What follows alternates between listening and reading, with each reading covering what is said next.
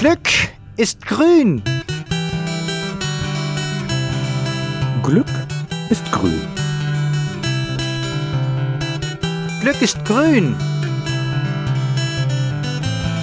Glück ist grün.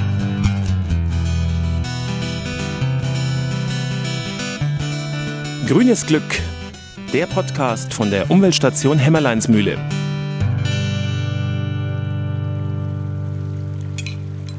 Hier ist das grüne Glück. Schön, dass ihr wieder mit dabei seid. Hallo und grüß Gott, sagt die Hummel. Ich war zu Besuch bei einer Nürnberger Musikerin. Also ich bin die Lilo Kraus und ich bin Musikerin, spiele Harfe.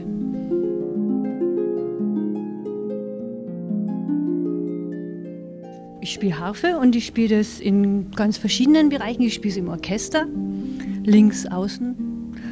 Und ich spiele es solistisch und ich spiele es mit einer Band und ich, ach, ich bin neugierig auf ganz viele Geschichten. Und ich liebe es, das Instrument zu spielen.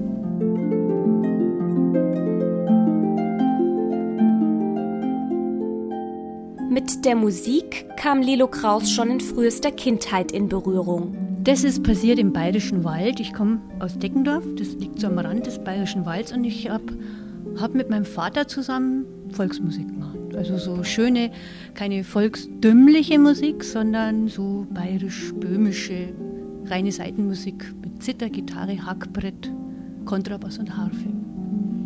Genau. Mit der Deckendorfer Stubenmusik spielte Lilo Kraus über zehn Jahre lang in Wirtshäusern und auf Dorffesten. Obwohl die Musik die ganze Zeit über immer eine reine Hobbygeschichte blieb, musizierte die Truppe auch im Radio und nahm sogar Schallplatten auf. Nach der Schule spielte Lilo Kraus an der Musikhochschule in Nürnberg vor und wurde prompt genommen, obwohl sie damals nur Landler im Programm hatte.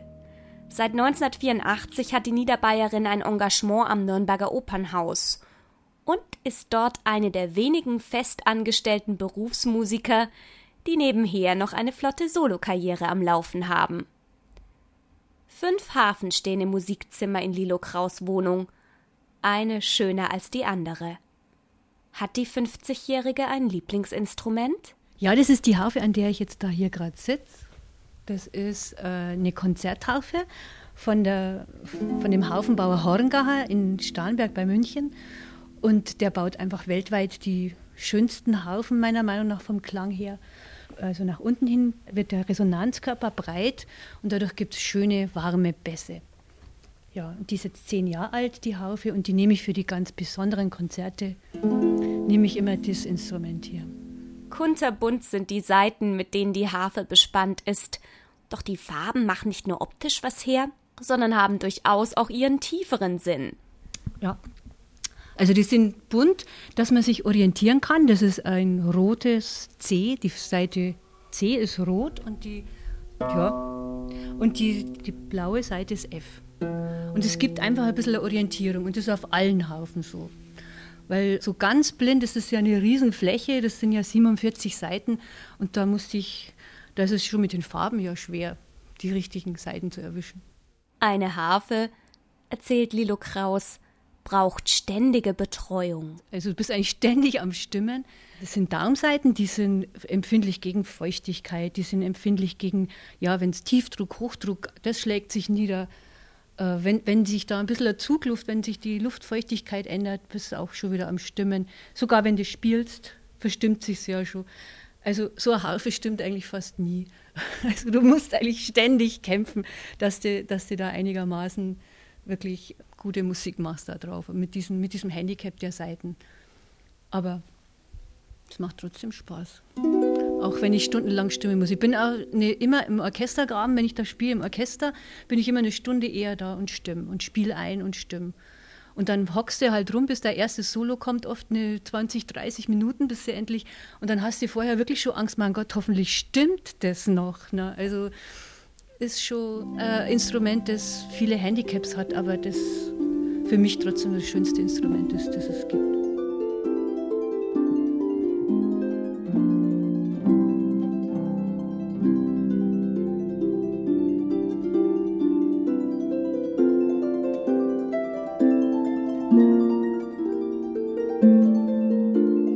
Rund drei Stunden verbringt Lilo Kraus im Schnitt pro Tag an ihrem Instrument. Das wiegt stattliche 50 Kilo und darf für jeden Auftritt neu eingepackt und drei Stockwerke aus der Wohnung nach unten zum VW-Bus getragen werden. Zum Ausgleich für die Schlepperei lässt die Harfe ihre Besitzerin jedoch zuverlässig in die Zukunft blicken. Ich kann euch das Wetter vorher sagen, weil die Saiten echt auf Hochdruck reagieren. Also wenn es Hochdruck gibt, dann geht die ganze Stimmung fast um einen Viertelton nach oben. Beim Tiefdruck andere Richtung. Also die Seiten hängen regelrecht durch. Also es wird halt einen bestimmten Viertelton einfach tiefer. Also das, das merke ich an, an der Stimmung. Was mir neu war, eine Harfe hat nicht nur Saiten, sondern auch Pedale. Sieben Pedale, jetzt musst du dir vorstellen, es gibt ja Menschen, die kommen schon mit drei Pedalen nicht zurecht. Mit Bremsen, Kupplung und Gang. Gibt tausend Unfälle. Ich habe sieben Stück und die auch noch in zwei verschiedenen Einrastungen.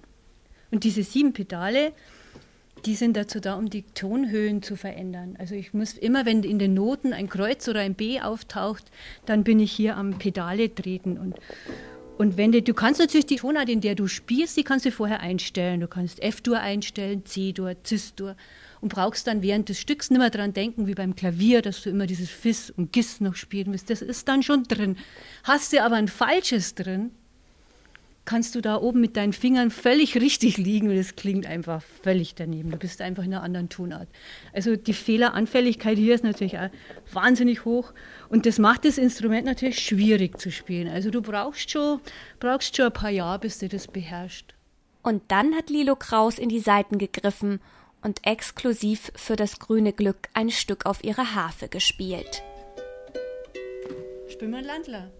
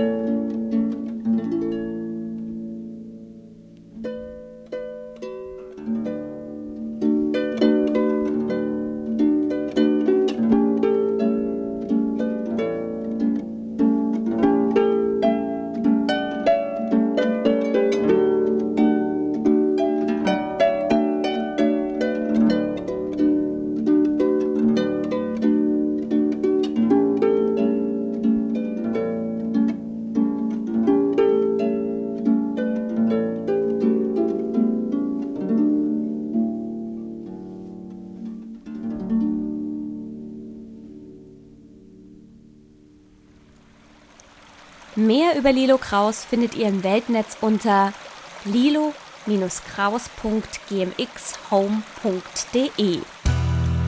Für hier und heute sagt die Hummel Tschüss und danke fürs Zuhören. Bleibt grün, bleibt glücklich.